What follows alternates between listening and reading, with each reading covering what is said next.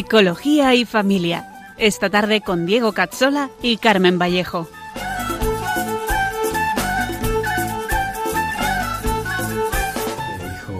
ya aceptaste, atrás quedó lo vivido, te dio una nueva esperanza, todo encontró su sentido. Y ahora estás Bienvenidos a nuestro programa Psicología y Familia con Diego Cazzola y con Carmen Vallejo. Un programa para profundizar en la psicología humana, la educación y la familia. Hoy nos adentraremos en la psicología de las fases del amor hasta el compromiso de uno mismo libre y maduro en el matrimonio. En unos segundos empezamos.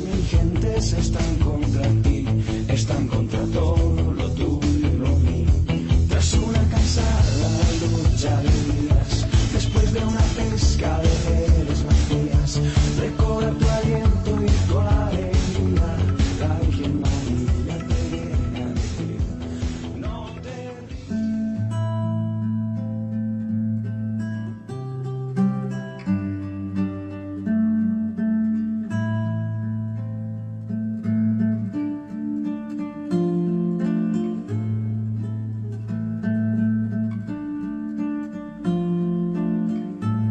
Ven Espíritu Santo, ilumina nuestra mente, abre nuestro corazón, para que seamos siempre transparentes a la verdad del Señor. Que la Virgen María, nuestra tierna Madre, nos guíe con firmeza, sabiduría y humildad en el camino del amor verdadero. Por Jesucristo nuestro Señor. Amén.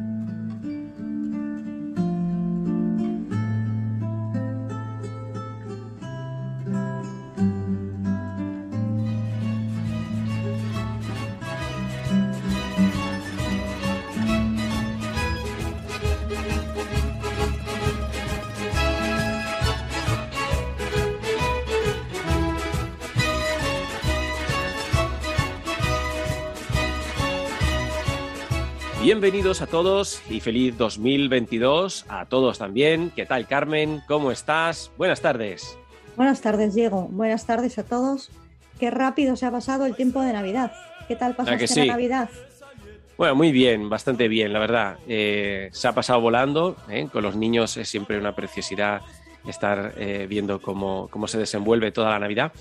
Eh, bueno, hemos terminado con mucho COVID, con mucho confinamiento, pero bueno, ya estamos eh, mejor, ya estamos mejor y guardamos esa ilusión de la Navidad. Muy buenas tardes a todos entonces, bienvenidos a este nuevo año con nosotros. Como hemos dicho en anteriores programas, pues hoy empezamos a centrarnos por fin en la psicología del matrimonio y de la familia. Eh, vamos a hablar de las fases del amor y de cómo nos introducimos al matrimonio pasando por el noviazgo. En los siguientes programas luego veremos también de forma detallada qué es el noviazgo, el noviazgo y eh, ya en marzo qué es el matrimonio. Eh, pero sobre todo veremos cómo vivirlos bien, ¿no? cuáles son sus características más psicológicas, sus trucos, la- las cosas más útiles ¿no? que nos viene bien saber. Seguiremos en los siguientes programas hablando de, comunicación, eh, problemas familiares, veremos el perdón en el matrimonio, eh, cómo enfrentarnos al duelo en sus diferentes formas. Hablaremos eh, del motor del matrimonio para que no, no se pare, para que avance y cómo puede organizar la familia su vida para que no aparezcan problemas, eh, esté bien defendida. Y bueno, hay muchas más cosas, pero vamos poco a poco. La, mayoría de las personas eh, piensan que la familia empieza con el matrimonio. Algunos eh, más detallista quizá eh, pensarán que ya en el noviazgo, y yo creo que es cierto, efectivamente, es cierto, pero como aquí queremos ver las cosas con perspectiva radical, vamos a poner el punto de partida ya un poco antes. Eh, pero antes de empezar, recordemos, eh, Carmen, cómo pueden nuestros oyentes también escuchar nuestros programas o eh, simplemente contactar con nosotros. Exacto, Diego. Vamos a recordar que todos nuestros programas están a disposición gratuita en radiomaria.es barra podcast, que están también en facebook.com barra psicología y familia 2, 2 en número, en el iVoox de Diego y también en Spotify. Además, para escribirnos tenéis el correo psicología y familia 2 arroba radiomaria.es o en las mismas redes sociales que hemos dicho antes. Por cierto, en los últimos dos programas vimos las etapas de la vida y mientras en noviembre vimos qué aspectos de cada etapa eran esenciales para educar de forma eficaz, en diciembre vimos las virtudes más importantes para cada etapa, haciendo hincapié en las que no se suelen tratar. Y aunque dedicamos los cinco primeros meses del 2020 a la afectividad en relación con las redes sociales, hoy vamos a describir el motor de la afectividad y su desarrollo madurativo desde una psicología muy sencilla y educativa, pero sobre todo dirigida al amor maduro y libre con otra persona, es decir, al matrimonio. Pues bien, vamos entonces, Carmen, cuanto antes a ese corazón nuestro, nunca mejor dicho. Como siempre decimos, eh, y como ya decía Santo Tomás, en el principio que está el fin. Es decir, tenemos que saber a dónde vamos para decidir cómo ponernos en marcha y marcar el modo específico de avanzar. Eh, en este sentido, sabemos que queremos enfocar correctamente un matrimonio y queremos llegar a poder asumir ese compromiso. Queremos entenderlo, queremos viajar en sus entrañas consiguiendo su objetivo, eh, que es la mutua santidad de los esposos. Y como un buen matrimonio se gesta en un buen noviazgo, pues necesitaremos ver qué características tiene también el noviazgo para que su dinámica pues, nos acerque adecuadamente al matrimonio y no altere la capacidad de vivir con gozo, uno de los sacramentos más extendidos e importantes del mundo.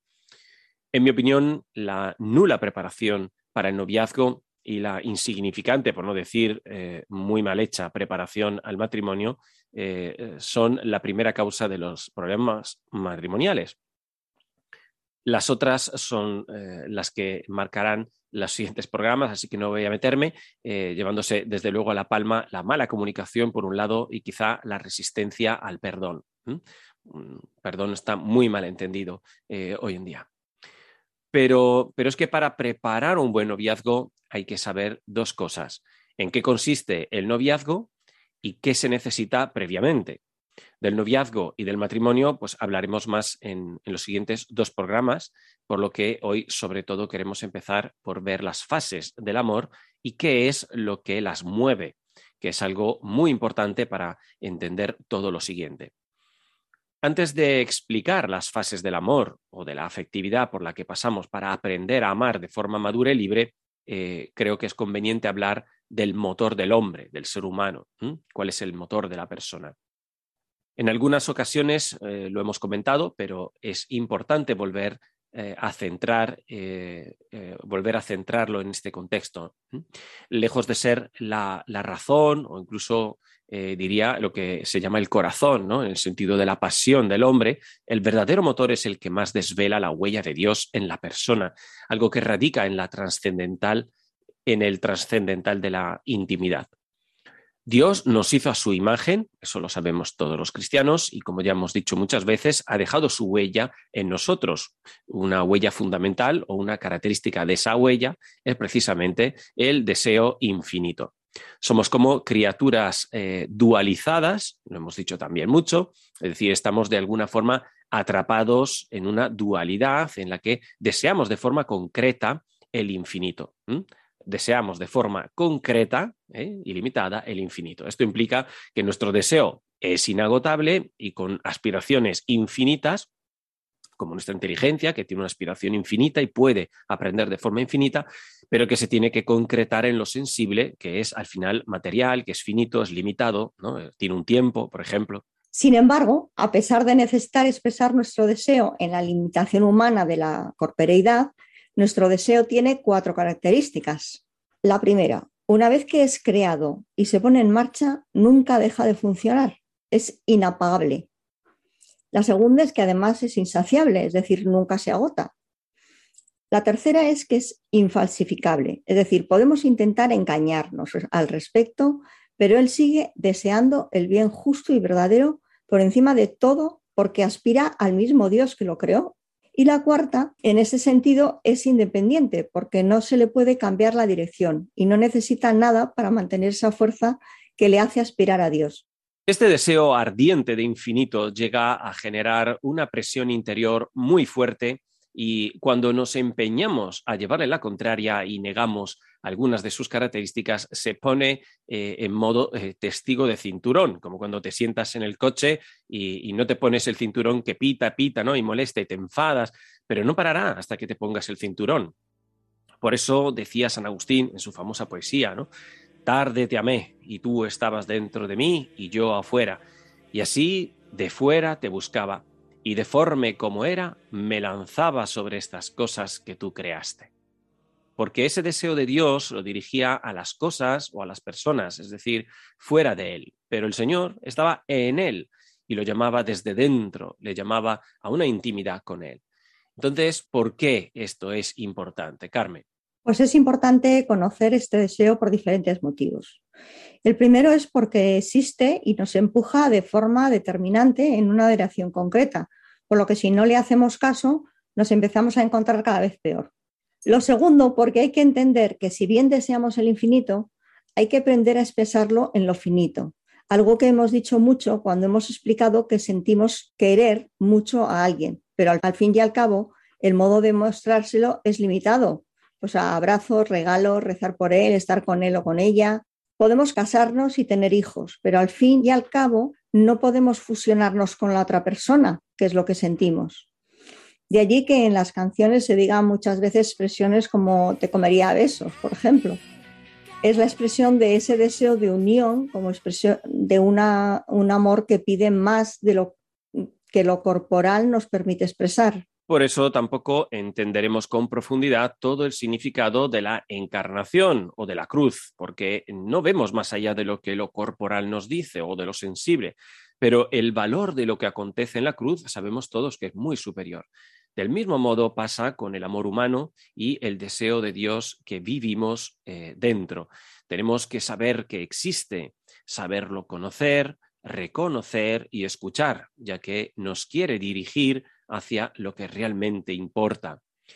Yo creo que es un, un, poco como el canal por el que habla también nuestro ángel de la guarda y nuestra conciencia. Es la vía por la que Dios nos llama y nos inspira para estar siempre de vuelta.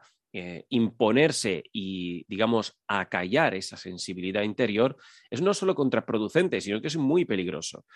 Eh, es encerrarse en la prisión eh, con la única llave que tenemos y romperla estando dentro. Y esta sensibilidad hay que conocerla también para poderla educar. Y por eso vamos ahora a explicar las diferentes fases por las que pasamos mientras esta pasión o esta fuerza crece. Vemos las fases. La primera, al principio este deseo se percibe como una necesidad de ser amados. Es un amor hacia sí mismo que podríamos llamar amor de necesidad. El niño quiere y necesita sentirse querido y desde luego está lejos de hacerlo para los demás. Una segunda fase es el amor egoísta, en el que no es por la necesidad, sino que es querer el amor del otro para mí, para que no sea de otros. Cuando una mamá coge en brazos a su hijo y el pequeño viene y no trata de sumarse, sino apartar a su hermano, porque quiere a su mamá toda para él. Esto es un ejemplo, ¿no? Y una tercera fase, si todo evoluciona bien, es el amor del otro para él mismo. Es decir, pasamos a un enfoque altruista en el que ya el amor no centra su finalidad en uno mismo, sino que se abre a la necesidad o la dignidad, mejor aún, eh, del otro. Y la última fase, que es la a la que deberíamos aspirar eh, y llegar todos, es la del amor con el otro, donde el amor que queremos es para los demás. Es el amor fecundo y de entrega en el que hemos aprendido a querer con el otro el amor mismo de Dios. Eh, un ejemplo es el don de los hijos, que son amados en el amor mutuo de los padres, o así debería ser, evidentemente. Aquí, como veremos, el amor no es solo del marido a la mujer y viceversa, eh, que sería el que hemos visto antes, sino el amor hacia el hijo con la esposa o, con el esposo. ¿no? Eh, ya dijimos muchas veces que el amor del que se nutren los hijos es el que se da entre los padres y no es eh, el que directamente va de los padres hacia los hijos. Pues aquí se ve que ese amor se dirige hacia los hijos, en los que se desvela la fecundidad de ese amor. Si los padres se quieren entre sí y nunca piensan ampliar ese amor eh, en los hijos, se quedan en el amor que viven que es del otro para él mismo, el que habíamos visto antes. Yo te quiero a ti y tú me quieres a mí, pero poco más. Sin embargo, el amor maduro y esponsal, como veremos, es un amor que desborda en algo más o, mejor dicho, en, incluso en alguien más. Eh, si nos fijamos, es en realidad el amor trinitario. El amor de entrega del Padre hacia el Hijo, la aceptación del Hijo del amor del Padre y la comunión de estos amores en Espíritu Santo. Efectivamente, que lo decimos en dos líneas, pero es eh, toda una teología, no, no, es fácil entender. Y antes de seguir con las, eh, con las fases de este amor, en su desarrollo ya más psicológico, vamos, vamos a cantarlo. ¿eh? La pregunta del punto de partida, ¿cuál sería? Pues, ¿quién soy yo? ¿Mm? Y lo vamos a hacer hoy de la mano del grupo Hakuna. Y es que es hacer uso pleno de mi libertad, es un camino a ciegas que se basa en confiar, es poner mi calendario en blanco y dejarte rellenarlo. Dios te pido que me ayudes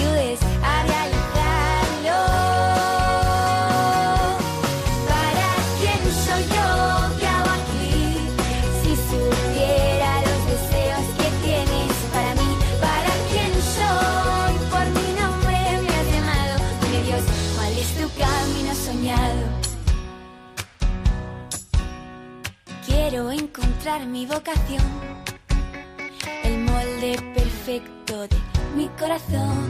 Estar en ti, por ti ser enviado.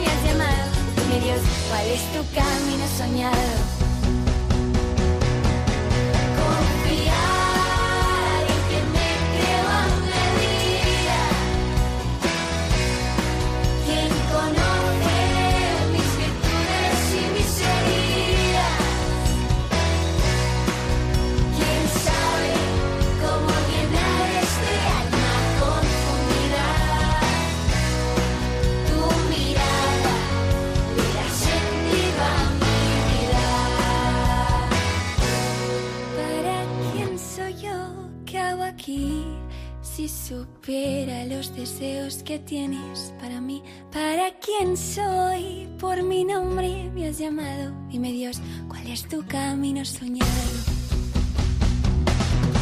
¿Para quién soy yo? ¿Qué hago aquí? Si supiera los deseos que tienes para mí, ¿para quién soy? Por mi nombre me has llamado. Dime Dios, ¿cuál es tu camino soñado? ¿Para quién soy yo, Señor? Quiero ser feliz, encontrar mi felicidad. Muéstrame, Señor, para lo que está hecho mi corazón. Si supiéramos los deseos de Dios para nosotros.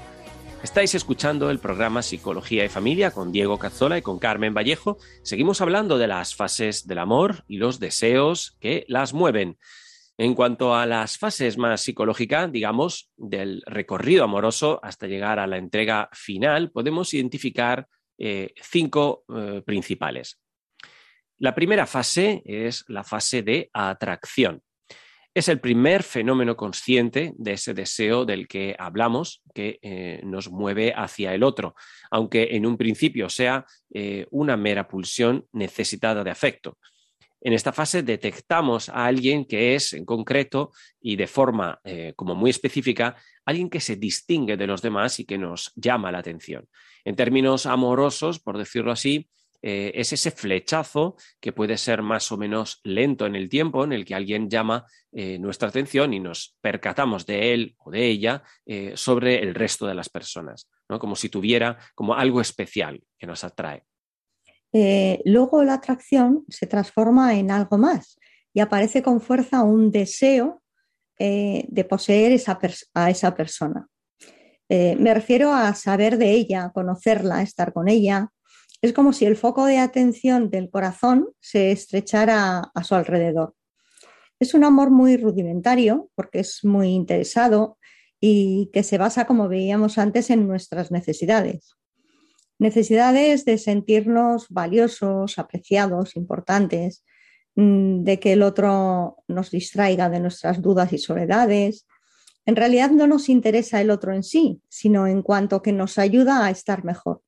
De hecho, Carmen, es el momento en el que si una mujer se entrega demasiado rápido al hombre, pierde todo encanto eh, e interés, con una velocidad además de vértigo. Y no hablo solo de una entrega física, sino simplemente del abrirse demasiado a su intimidad, explicar demasiadas cosas ¿no? antes de tiempo. El darse y desvelarse eh, lleva tiempo y es por algo, porque eh, tiene que ver con el descubrimiento del ser y no solo con el conocimiento de su biografía, ¿no? de lo que hace o lo que le gusta. Hace falta tiempo para tener las experiencias juntos, ¿no? entre personas. Es como hacer eh, pan con mucha levadura, por ejemplo, ¿no? crece el pan, pero no se transforma el gluten y al final sienta mal. De hecho, muchas intolerancias eh, hoy en día se deben por eso, porque hacemos mal el pan. Se fermenta en menos de una hora, con mucha levadura. El pan necesita poca levadura y más tiempo para que fermente y no solo eh, que termine hinchándose. ¿no? A veces dicen, eh, está listo cuando dobla. No, dobla cuando tiene mucha levadura muchísimo más rápido. La cuestión es cuando haya fermentado. Eso se nota ya tocándolo, ¿no? Pero bueno, por lo menos son dos o tres horas. y pasamos a la tercera fase, la fase del enamoramiento. Esta fase no tiene una edad concreta y puede darse a cualquier edad. Es la más conocida por las películas y por ser la más llamativa. Y podemos dividirla en dos momentos a su vez muy importantes. El primer momento es el acercamiento, que está caracterizado por un cierto miedo al rechazo y el deseo de estar juntos. Aquí lo importante es no acelerar, no quemar etapas, dar tiempo al tiempo, como al pan, ¿no? Y a que se compartan experiencias juntos y sobre todo no perder a los amigos. Hay una tendencia tan fuerte a querer estar juntos y a solas y a fusionarse entre sí, mm, se me entiende, ¿no? Que el peligro es entonces quedarse mucho tiempo solos. Sería la mejor forma de que pasen cosas que no deberían pasar. Es importante estar con amigos y no aislarse, estar abiertos a aceptar consejos y puntos de vista de otras personas que nos conocen. Y el segundo momento del enamoramiento es la idealización. ¿eh? Consiste en esa eh, famosa obnubilación o idealización donde el otro es visto solo en sus aspectos positivos y hasta lo más sencillo se amplifica como si eh, fuera único e impresionante. ¿no? Absorbe el pensamiento y la atención, nos hace querer estar perfectos para esa persona, aumenta incluso el brillo en los ojos porque estamos especialmente contentos, se transforma todo en muy emocional, muy pasional y sobre todo ciega prácticamente todos los aspectos negativos eh, eh, de la otra persona. Es muy complicado hacer razonar en estos momentos a alguien enamorado, sobre todo eh, sobre eventuales aspectos como negativos de esa relación que pudieran haber. Y puede ser un poco exasperante vivir al lado de alguien si habéis tenido experiencia lo sabéis, en esta fase, ¿no? Porque están como con el monotema, solo, solo hablan de esa persona. Pero tiene una función muy positiva e importante, como todo lo que ha creado Dios. Y es que nos mantiene al otro entre nuestros objetivos y hace muy deseable el querer salir del lugar social en el que estamos, la familia de origen o nuestra soledad, para lanzarnos hacia una vida familiar nueva. Si nos explicaran qué es tener una familia, hijos y esposas sin estar enamorado, pues igual más de uno se echaría para atrás de hecho, la falta de compromiso de hoy es porque se ha desvinculado el amor del sexo y ya no se espera a que vayan juntos.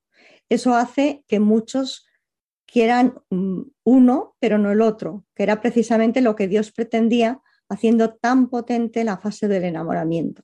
Exacto. Y además esto que, estamos comentando del enamoramiento mm, y de la idealización, pero sobre todo la parte del enamoramiento, mm, me doy cuenta que tiene un paralelo muy interesante con, eh, con el enamoramiento del Señor. Eh, eh, en realidad, si nos damos cuenta, a lo mejor es que realmente está pensado esto no solamente para que nos enamoremos humanamente entre nosotros, ¿no? sino porque mm, estamos preparados para enamorarnos literalmente del, del Señor, ¿no? de enganchar con Él, de fijarnos con Él, de que Él sea nuestro monotema. ¿Qué opinas, Carmen? Sí, yo lo veo clarísimo, es que es totalmente paralelo, porque, bueno, pues es, es nuestro, nuestro, como nuestro centro el que lo hace, ¿no? Entonces, si tendemos al bien, pues con Dios mmm, tiene que ser igual y, y, quizá incluso más radical. De hecho, ahí estaría la cuestión, eh, que una característica más que podríamos añadir a este enamoramiento es la importancia de no dejarlo nunca sobrepasar eh, como para llegar a ocupar el, el, lugar de Dios, por ejemplo, ¿no? que Dios siempre tiene que estar Exacto. así, por estar enamorados, por ejemplo, dejamos de ir a misa, dejamos de rezar, pues mal, mal vamos, porque significa que nos está arrancando el corazón de verdad, ¿no? el, el, camino verdadero lo está pisando, y entonces ese amor humano, eh, que es inferior a la, a lo, al divino, eh, no va por buen camino, ¿verdad? Así. Pero en fin, lo importante es que eh, es una etapa de enamoramiento que antes o después eh, va dando paso a otras y lo más importante es no tomar decisiones apresuradas en este momento. ¿eh? A menos que no sean con el Señor, es importante no solo no llegar a la entrega mutua y completa a la que estamos llamados, ya que no es el momento, sino estar siempre con amigos, es importante hablar mucho de todo, conocer cómo piensa la otra persona, cómo trata a sus padres eh, y valorar si al margen del atractivo hay en esa relación una llamada de Dios. De allí que la importancia de mantenernos en oración, por ejemplo. Esto lo veremos al hablar del noviazgo, pero en esta fase lo normal es que ya estemos eh, entrando en relaciones algo más serias con alguien y lo haremos eh, estando enamorados normalmente. Eh, digo que es lo normal porque suele pasar, pero hay, hay muchos que no pasan apenas eh, por esta fase o la viven de forma más ligera, quizá porque sean más racionales o simplemente menos apasionados. Pero la fase como tal de relacionarnos con una persona que destaca sobre las otras ¿no? y que nos atrae la atención, pues no va cambiando. Eso sí, que suele pasar a todos los que terminan en una relación estable. Y solo queda por mencionar que es importante saber parar esta relación y poderlo hacer no sin dolor, pero sí pudiendo hacerlo con libertad.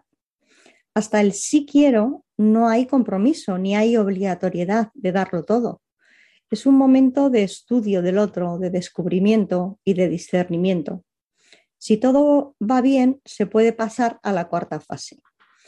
Y esta cuarta fase es la fase del amor maduro. Es un amor que implica inteligencia y voluntad y que busca el bien del otro por encima del bien de uno mismo y de los gustos propios. Es un amor que tiende a un proyecto común y por lo tanto no disfruta de ello aún, solo se dirige noblemente y con honestidad a esa posibilidad. Es un acto libre, pero que no vincula al otro de forma definitiva, ni le debe comprometer.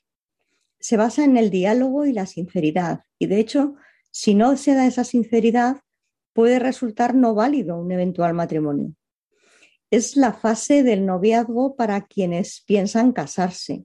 Es un amor respetuoso, paciente, realista, generoso y fiel, porque implica una cierta fidelidad y un cierto compromiso. Pero como no es definitivo, ahí está la clave, se mantiene con ciertas reservas. Y lo más difícil de la relación es mantenerse eh, en ese estado de no entrega, pero a la vez de búsqueda conjunta y de mutuo descubrimiento. Y finalmente eh, pasamos a la última fase, la quinta fase del amor, que está marcada por ese compromiso completo del que ya no hay vuelta atrás y que marcará definitivamente todo lo que ocurra a partir eh, de que se haya dado. Esta fase, evidentemente, se caracteriza por un amor que es capaz no solo de conocerse y darse, sino también de crecer. Esta es la clave. Esta es la característica principal. Puede ser con los hijos o puede ser en la entrega a otras causas y personas, pero si no crece y no da fruto, eh, quedará estancado. El peligro más grande es aquí el que lleva a vivir una armonía de egoísmos, como la llamo yo, o una mutua instrumentalización, es decir, eh, un usarse el uno al otro para disfrutar eh, así de la vida. Y un síntoma que ha marcado mucho el Papa Francisco hace poco es el de no querer tener hijos pudiéndolos tener y dedicarse a tener perros. Cierto, Carmen. Y estas relaciones eh, se patologizan hasta eh, cegar la capacidad de amar. Eh, un- una vez en las redes sociales me llegaron a decir que preferían tener perros a hijos porque son más fieles y entregados eh, y que dan más satisfacción. Dijeron muchas barbaridades, me, espanté mucho. Pero una persona con hijos puede vivir tan mal esa entrega eh, también, ¿eh? tanto como para terminar a vivirla con, mucha amargura, con mucho odio. ¿no? Otra persona en ese hilo recuerdo que me dijo que prefería no haber tenido sus tres hijos y que preferiría cambiarlos por perros. Le pregunté que qué opinarían sus, sus hijos. Y me, le dijo que, le- que me daba igual, que no, no era cosa mía, no sé qué. Bueno, pues sí, pues mm, a mí la tristeza ya me la ha dejado, no le he dicho nada, pero es tremendo. No hace falta que, que comente ¿no? el dolor que se enmascara en unas declaraciones de este tipo, ¿no? Y cuidado que estas personas eh, se definen felices y completas. No son personas que te digan que están mal. ¿Veis cómo el Señor oculta a algunos las delicadezas y las verdades del amor y, de tantas cosas bellas que otros que las estamos viviendo eh, las experimentamos y las conocemos? Para que esto no pase, hay que vivir ese amor conyugal con autenticidad. Hay que hacerlo con humildad, evidentemente, lo hemos dicho muchas veces, sin humildad no hay nada, y con entrega. O sea que hay que tener valor, hay que echarse para adelante, hay que acogerse a las promesas hechas, ¿vale? Y, mm, y hacerlo de forma completa, ¿no? Es decir, sin reservas, pero al momento adecuado. Hablaremos de ello en, en los siguientes programas, pero eh, por hoy queríamos eh, dejarlo como enmarcado en estas fases del amor que despliega este deseo de ser amados y amar, con, eh, que empieza de forma muy necesitada y termina por darse hasta la muerte de uno mismo por el otro en el día a día, ¿no? Y Carmen, vamos a pasar ahora a nuestra siguiente sección que vamos a tener con alguien que trabaja con todas estas realidades y que nos aportará una visión eh, muy práctica de todo esto, ¿no? muy realista eh, de todos estos matices.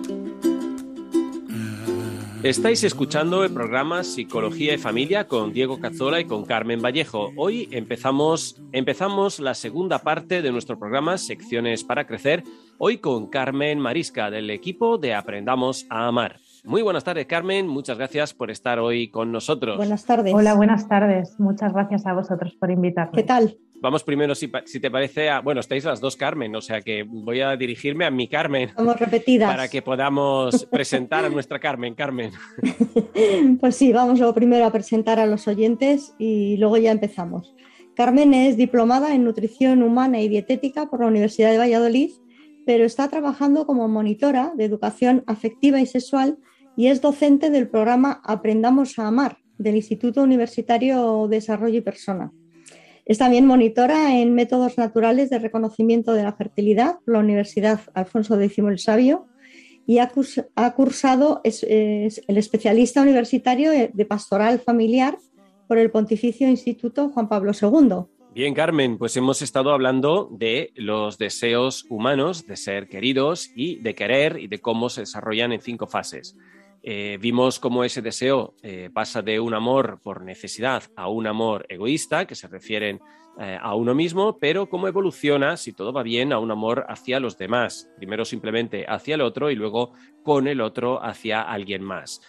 Hemos hablado de cómo se expresa psicológicamente en un amor de atracción, luego de deseo de la unión, luego a un estado de enamoramiento y finalmente a un amor conyugal o esponsal.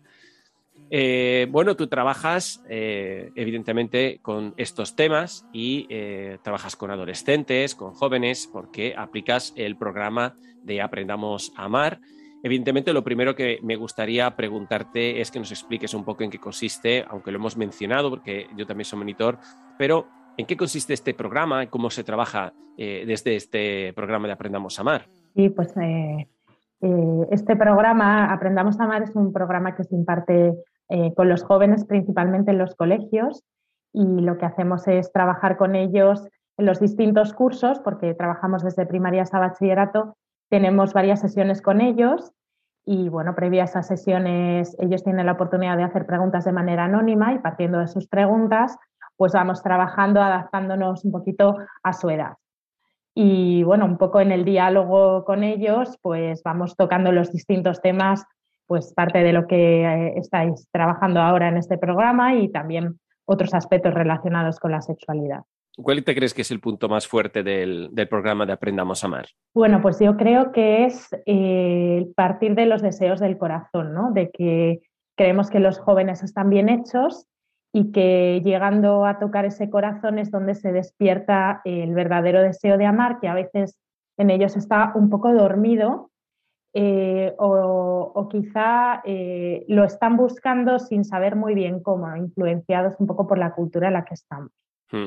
¿Tú crees que saben cómo funciona su corazón? Eh, ¿Saben lo que es? Qué, nivel tienen de conocimiento los jóvenes ahora de, lo que es realmente ese deseo de, estar con el otro? ¿Se reduce realmente a esta carnalidad o a esta fisicidad? ¿No? Solamente consiguen, hay muchos o pocos que puedan elevar un poco la mirada ¿no? y, ser un poco más nobles como antaño? ¿o como bueno, yo creo que porque somos seres culturales, pues están mediatizados ciertamente, ¿no? Por, por la cultura en la que estamos, que eh, lo reduce casi todo al placer y eso pues les influye y, realmente nos influye a todos, ¿no? Eh, pero sí que creo que, que, ellos tienen el deseo y por eso se relacionan y por eso también sufren, ¿no? Cuando lo que viven no corresponde a lo que están buscando. Yo creo que eso es una de las de los puntos quizá más débiles en ellos, ¿no? Identificar que, ser felices es lo mismo a sentir placer. Y cuando identifican eh, placer y felicidad, pues, eh, pues lo buscan a través de sensaciones físicas que les, les hagan sentir bien.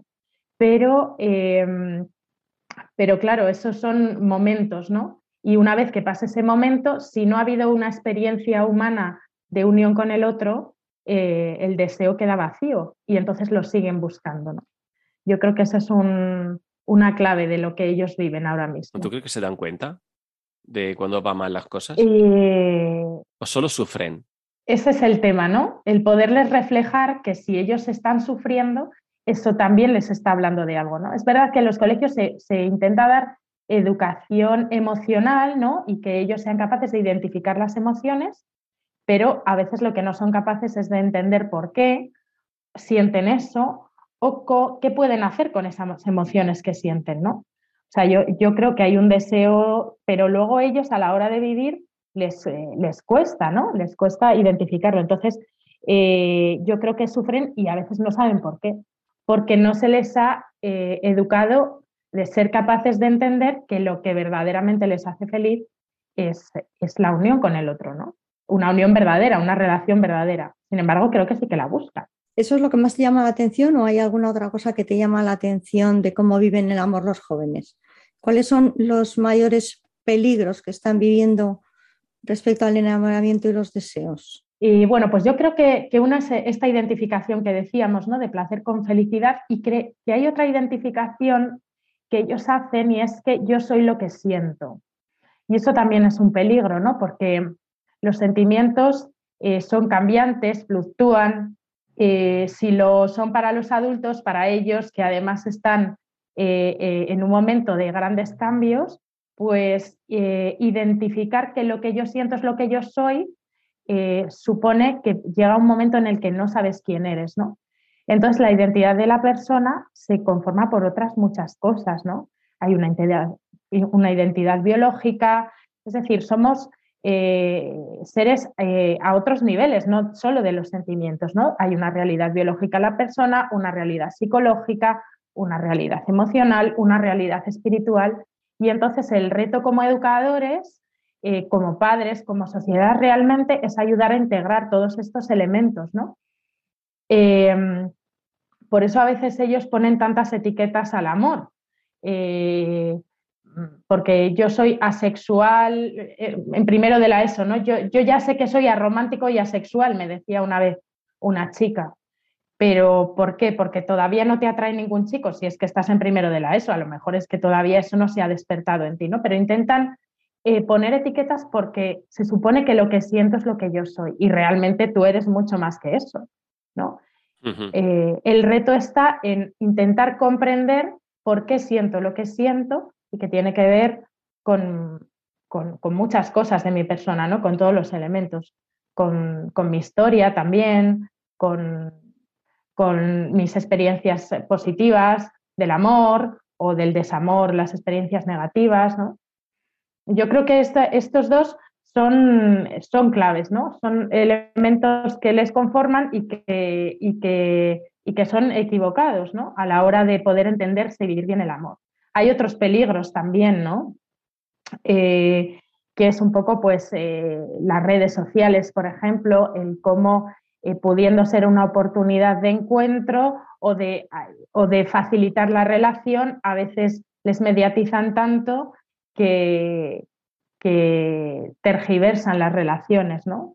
Por ejemplo, a la hora de dar importancia solo al físico o a la hora de, mm, eh, de establecer contactos de riesgo, de exponerse demasiado, de no comprender el valor de la intimidad.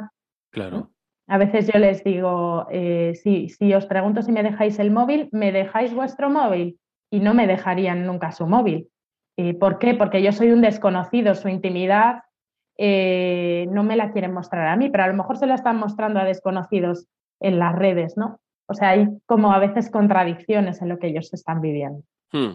Claro, y muchos padres eh, se imaginan, eh, por mi experiencia, que a su hijo no les pasa lo que luego pasa a muchísimos. De hecho, ahora mismo estamos planteando problemas. Eh, evidentemente, hay problemas que podemos entender que están detrás, por ejemplo, de la pornografía, que van vinculadísimos al móvil y a la dependencia del móvil y que me gustaría que los padres que no se dan por aludidos, pues piensen, que no voy a decir que seguramente sí, pero que piensen si por si acaso hay eh, algo eh, que trabajar en sus hijos, porque se creen que a mi hijo esto no le va a pasar, ¿no? Eso algo que nos decimos nosotros también. O sea, no, no, yo a mí esto no me va a pasar jamás.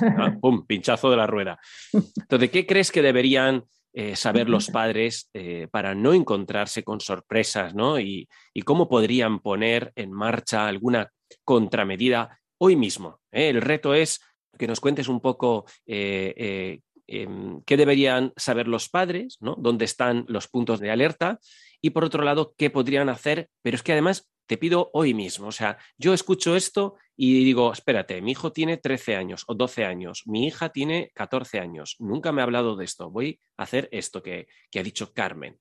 Vamos a ver, ¿qué, qué nos comentas? Sí, bueno, pues eh, no, sé si, no sé si voy a ser capaz de dar una receta, ¿no? Porque a veces eso es lo que más eh, nos gustaría cuando tenemos una dificultad, pero, pero es verdad que, pues eso, que no lo tiles para todos, como dicen, no siempre funciona, ¿no? Em, eh, por un lado, ciertamente, pues algunos de los peligros a los que los chicos están expuestos y que más afectan en, en, en su visión de la sexualidad y de las relaciones tiene que ver con eso que decías, que es con la pornografía y que la pornografía está a golpe de clic, que cualquiera que tenga un móvil puede acceder a ella, ¿no? Incluso aunque el móvil esté protegido, podríamos decir, el móvil, la tablet, eh, los medios electrónicos. Porque también quien hace la ley hace la trampa y los chicos a veces pues las pueden conocer, ¿no? No se trata de mm, no buscar el medio para proteger a los hijos, tampoco puedo asegurar que, con eh, determinadas cuestiones tú puedas proteger a los hijos, porque porque a veces aún haciéndolo todo lo mejor posible, pues los hijos también tienen su libertad, ¿no? Eh, y en la educación afectivo-sexual, como en toda la educación, eh, no es cuestión tampoco solo de sentarnos y hablar, ¿no? Porque la educación tiene que ver con toda la persona, la sexualidad tiene que ver con toda la persona y educamos a nuestros hijos en la sexualidad, también en el día a día, en cómo nos relacionamos con ellos, en cómo es nuestra relación con el otro sexo, en cómo hablamos del amor, cómo somos testimonio también del amor para nuestros hijos. ¿no? Creo que hay una clave eh, y, es imprescindible el poder dialogar de los temas de sexualidad con nuestros hijos.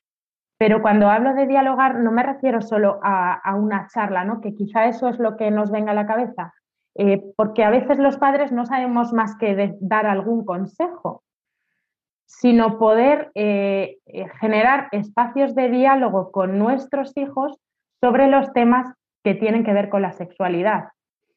Entonces, también me parece importante que los padres tengan formación, porque a veces eh, desconocemos los peligros que existen en las redes o, que, o las circunstancias eh, con las que los hijos se pueden encontrar en el campo de la sexualidad, ¿no? Y que, y que muchas veces ellos comienzan a conocer a través de las redes o de las amistades, ¿no? Esas serían como los dos cauces de entrada de situaciones eh, complicadas en este campo. Si yo soy capaz de generar un criterio para mis hijos en, los, en, estos temas porque tengo formación eh, y soy capaz de generar un diálogo y los hijos saben que yo estoy disponible para ellos para ayudarles, entonces si se encuentran en una situación de conflicto, en una situación de peligro, podrán saber que cuentan con nosotros y podremos estar ahí para ayudarles. ¿no? Esto eh, es algo clave. Eh, me parece importantísimo el diálogo y me, importa, y me parece importantísimo también eh, poder hablar de los contenidos en las redes que nuestros hijos se encuentran y, que, y poder darles un criterio. Bueno, yo creo que también los padres necesitamos poder eh, sentar las bases que a ellos les permitan crecer en afectividad y poder eh, saber eh, diferenciar una relación verdadera de una que no lo es. ¿no? Ahora se habla mucho de las relaciones tóxicas y, ellos oyen hablar. lo que pasa que a veces también hablan de las relaciones tóxicas, pero no identifican que determinadas cosas que están viviendo son el principio de una relación tóxica, ¿no? Eh, pero ¿cómo protegemos a nuestros hijos de esas relaciones tóxicas? Pues es importante que ellos entiendan que la persona tiene que respetar tu valor, porque tú vales infinito, y lo tiene que respetar a todos los niveles. Si la relación que yo establezco contigo de entrada, porque ellos experimentan la atracción, eh, se conocen y lo que están acostumbrados a ver a su alrededor es que dos que se gustan y se atraen se lían y no hay que esperar a nada más, ¿no? Eh, para ellos no tiene sentido decirle que no a alguien que les pide lío y les gusta. Esta pregunta nosotros se lo hacemos en los talleres y tiene sentido. Y es que casi no entienden ni la pregunta. Es como, ¿para qué le voy a decir a alguien que no si me gusta y me atrae? O sea, ¿no? Eh, espera, es que no lo entienden, casi que se sorprenden de la pregunta. Quizá también porque es un modelo que es muy potente en las películas de hoy, ¿no? En plan, me gustas, me enrollo. Eh, por lo menos eso aparece claro. Entonces, eh, qué importante quizá ver con ellos estas películas y hacerles preguntas en ese momento donde la intimidad es ficticia, fuera de ellos, pero donde se va generando un criterio para que digan, oye, mi mamá o mi papá me ha dicho que eso no es real, si me pasa a mí, entonces lo tengo que preguntar o cuestionar más tarde, ¿no? Para que cuando pase, eh, lo que decías tú, pues vengan y pregunten y tengan motivo de qué hablar y criterio para valorar. Eso es, claro. ¿Cómo hemos aprendido esto? Viéndolo en las películas, mm. Mm, así, simplificando, ¿no? O sea, eh, esta forma del amor eh, se ha vendido muy bien a través de, las pantallas, ¿no? De la gran pantalla y de la pequeña y, después de todas las minis Las intermedias. Eh, ciertamente, ¿no? Entonces, de hecho, nosotros hacemos una crítica en, uno de los talleres con los más pequeños hablamos de esto, ¿no? eh, efectivamente, ese diálogo del que yo hablaba antes, pues tiene que ver con aprovechar todas las oportunidades y una sexta que nos comentabas, Diego, ¿no? Eh, pues oye, aprovechar determinadas cuestiones que a veces salen, se oyen las noticias o lo has visto en una película o, eh, y eso es amor verdadero y por qué no, ¿no? Entonces, el tema es que cuando ya lo están viviendo o cuando ya están ahí metidos, em, necesitan aprender a identificar, porque si yo me acostumbro a usarte, a que te puedo tener y que te puedo eh, regalar eh, mis besos, mis abrazos, que son tan valiosos, eh, a cambio de nada, de que tú me des los tuyos, pero después no me importas, me he relacionado contigo, he vivido un gesto que es, expresa afecto, pero no hay nada entre nosotros, ya me estoy acostumbrando a relacionarme así, a que me puedan usar, a que he sentido placer, pero no tengo eh, la alegría de saber que me quieres y empiezo a desgajar ese deseo que llama a la unidad, lo empiezo a separar. ¿no? Entonces, mm, es necesario que ellos puedan ir comprendiendo que, que eso tiene un valor y que solo tú puedes ser valorado y vivir una relación verdadera si, si le regalas tus besos a quien merece la pena, ¿no? O sea, porque también eso afecta a la autoestima. Sin autoestima no podemos amar, ¿no? Entonces es necesario para amar construir la autoestima. Esto daría para otro programa, ¿verdad? Claro. Eh, pero claro, a veces esto también les afecta mucho a la autoestima, ¿no? Entre otras cosas, por supuesto. Entonces, bueno, yo creo que, que esto es un poco clave, o sea, me parece una clave de un diálogo bonito que puede ayudar a pensar a, a los hijos y que, y que puede generar también como un inicio de algo, cuando los padres a veces no sabemos por dónde empezar a hablar a nuestros hijos de, de la afectividad ¿no? y de la sexualidad. O sea que para concluir un poquitín, es sobre todo es, primero has dicho eh, importante formarse un poco, porque si no sé de qué hablar y qué es lo importante, pues ahí tienes un problema. Evidentemente en una hora no nos vamos a formar, pero sí desde luego eh, podemos entrar en algunas páginas eh, importantes, ver un poco los puntos claves, ¿vale? O escuchar otros programas también de psicología de familia, que te llamamos ya, este es el programa número 40, ¿eh? O sea que hay mucha, mucha tralla para poder tener puntos de partida. Y luego entrar en un diálogo, Eso ¿vale? Y aprovechar los, lo que es menos íntimo para hablar de lo íntimo. O sea, por ejemplo, de ver con ellos la televisión, ver con ellos el móvil, ¿eh? que ellos sean capaces de hablar, abrirnos el móvil y si lo hacen, bien. Si no lo hacen, ya tenemos un punto de partida para sentarnos a la mesa y preguntar y hablar sobre qué podría haber en ese móvil que no puedas compartirlo conmigo, porque hay más intimidad con, del niño o de la niña con los padres que con cualquier otra persona desconocida por ahí. O sea que eso sería un punto de trabajo. ¿Qué te parece como resumen? Muy bien, muy bien. De hecho, eh, justamente eso es también algo que nosotros les decimos, ¿no? ¿Qué es eso que tú estás viviendo fuera de casa que tus padres no se pueden enterar, ¿no? Eh, a lo mejor es porque no es algo que sea bueno para ti. De hecho, sería interesantísimo que nos hablaras, que no tenemos más tiempo, de todas esas preguntas eh, jugosas que hacéis en los cuestionarios, que yo lo sé porque los tengo que revisar en mi colegio, porque no todas hay preguntas que son realmente fuertes y, y es muy interesante. ¿eh? Ese es, es, un programa muy interesante para formarse. Yo creo que también los padres pueden hacer este programa de Aprendamos a Amar, eh, donde, donde se haga, se hacen también en parroquias, podéis solicitarlo. Yo imagino eh, que se puede hacer en parroquias, es decir, vamos a hacer un curso para catequistas o lo que sea, porque es un tema importante y para padres también. ¿eh? Sí, sí, sí. O sea, muchísimas gracias. Entonces, Carmen, yo creo que vamos a contar contigo también en otro eh, programa por ahí, cuando hablemos también de matrimonios. Vamos a hablar también de fertilidad, que sé que eres especialista en eso. Muchísimas gracias entonces por todo tu aporte, eh, muy práctico y tan fresco y tan, tan cercano a los chicos, ¿no? que es tan necesario. Eh, yo espero que los oyentes puedan aprovecharlo porque me parece realmente muy importante, muy urgente. ¿eh? Lo digo con toda la seriedad como padre y como psicólogo que, eh, y como orientador, como las tres cosas. Yo creo que Carmen también, mi Carmen, creo que también estás, estarás de acuerdo con ello. Muy Sí, bien. Totalmente de acuerdo, sí, sí, sí, es fundamental. Pues nada, Carmen, pues muchísimas gracias entonces. A ¿eh? vosotros por contar con, por contar con Aprendamos a Amar. Muchas gracias. Nos despedimos entonces de Carmen Marisca, eh, monitora de educación afectivo y sexual y de métodos naturales de recono- reconocimiento de la fertilidad y especialista universitario de pastoral familiar. Muchísimas gracias y feliz semana. Muchas gracias. Feliz semana. sanaré a su tiempo. Bendito seas, Señor, en tus brazos dormiré.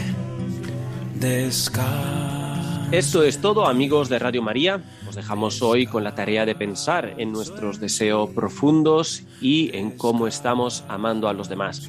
En si estamos amando al otro sin más o con amor fecundo. El amor no es para ser disfrutado per se, al igual que la felicidad no es para ser encontrada, sino que se alcanza por el camino. El amor es una constante decisión de amar como Dios querría que lo hiciéramos. Seamos instrumentos perfectos de Dios, amando con plenitud. Dios mediante nos volveremos a escuchar el 15 de febrero para hablar del noviazgo y ver cómo vivirlo cristianamente, algo que se enseña muy poco y que es sin embargo muy necesario. Os invitamos a escribirnos a nuestro correo y formular vuestras preguntas o comentarios psicología y familia 2 arroba radiomaria.es o en nuestra página de Facebook, facebook.com barra psicología y familia 2, 2 siempre en número.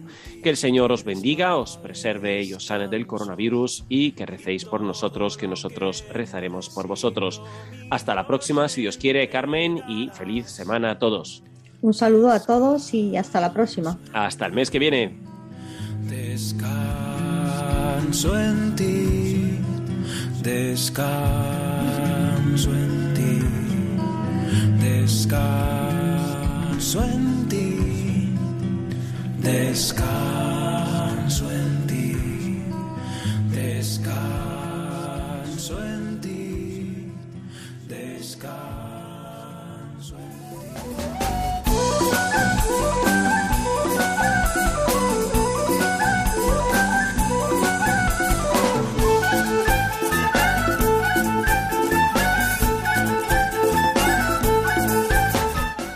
Han escuchado Psicología y Familia, esta tarde con Diego Cazzola y Carmen Vallejo.